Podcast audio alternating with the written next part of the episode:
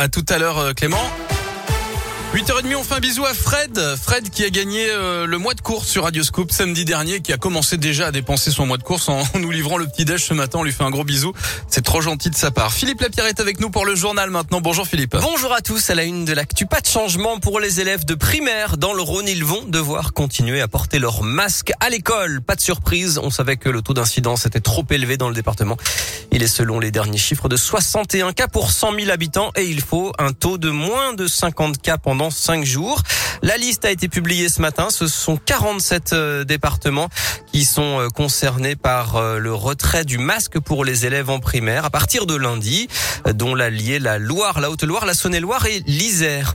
Les adolescents de 12 à 17 ans, eux, vont devoir présenter leur passe sanitaire dès aujourd'hui pour aller, comme les adultes, au restaurant, au cinéma, à la piscine ou pour les longs trajets en train. Est-ce que vous approuvez cette mesure d'ailleurs, oui ou non? C'est la question du jour sur radioscoop.com. Et puis ce gros couac dans la Loire, 250 personnes, dont une centaine de collégiens de sept établissements ont été vaccinés avec des doses périmées ce mois-ci selon plusieurs médias. Alors aucune conséquence sur la santé selon les autorités sanitaires, mais une enquête est en cours et les personnes concernées devront à nouveau se faire vacciner plusieurs lignes de bus limitées ou même à l'arrêt complet et des fréquences réduites sur les tramways et sur la ligne de métro C. Le trafic des transports en commun lyonnais est perturbé aujourd'hui par une grève des conducteurs.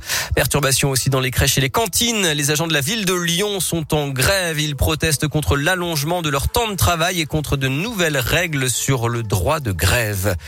Les vols de bijoux et de téléphones portables en nette hausse depuis quelques mois dans le Grand Lyon. Si vous avez eu cette impression, eh bien, elle est justifiée et même confirmée par la police qui multiplie les séances de prévention. Les policiers rabâchent semaine après semaine l'importance des gestes élémentaires eh bien pour éviter d'être victime tout simplement d'un vol, Gaël Berger. Mais oui, porter son sac en bandoulière, cacher son code quand on retire de l'argent au distributeur et ne pas placer son téléphone portable dans sa poche arrière. Ces gestes paraissent évidents et pourtant, ils ne sont pas toujours respectés, ce qui entraîne parfois des agressions.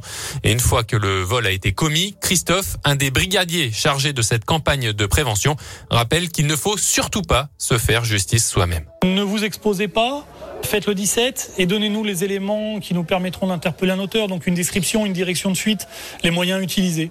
C'est ce qui nous permet d'interpeller et de ne pas vous exposer surtout. Et les policiers le confirment, cette recrudescence de vols et d'agressions concerne plusieurs zones de la métropole. Ah oui, mais la police hein, ne donne pas de chiffres précis ni de zones précises euh, sur les secteurs les plus touchés par cette euh, délinquance. Jean Castex euh, à la télévision ce soir sur TF1, le Premier ministre vient présenter des mesures face à la flambée des prix de l'énergie. Le gouvernement avait déjà annoncé un chèque exceptionnel de 100 euros pour 6 millions de ménages modestes. Demain, le tarif réglementé du gaz va augmenter de 12,6%, ce qui fera une hausse de près de 60% depuis le début de l'année. Quant à l'électricité, elle devrait augmenter de 10% en janvier selon les prévisions de l'UFC. Que choisir?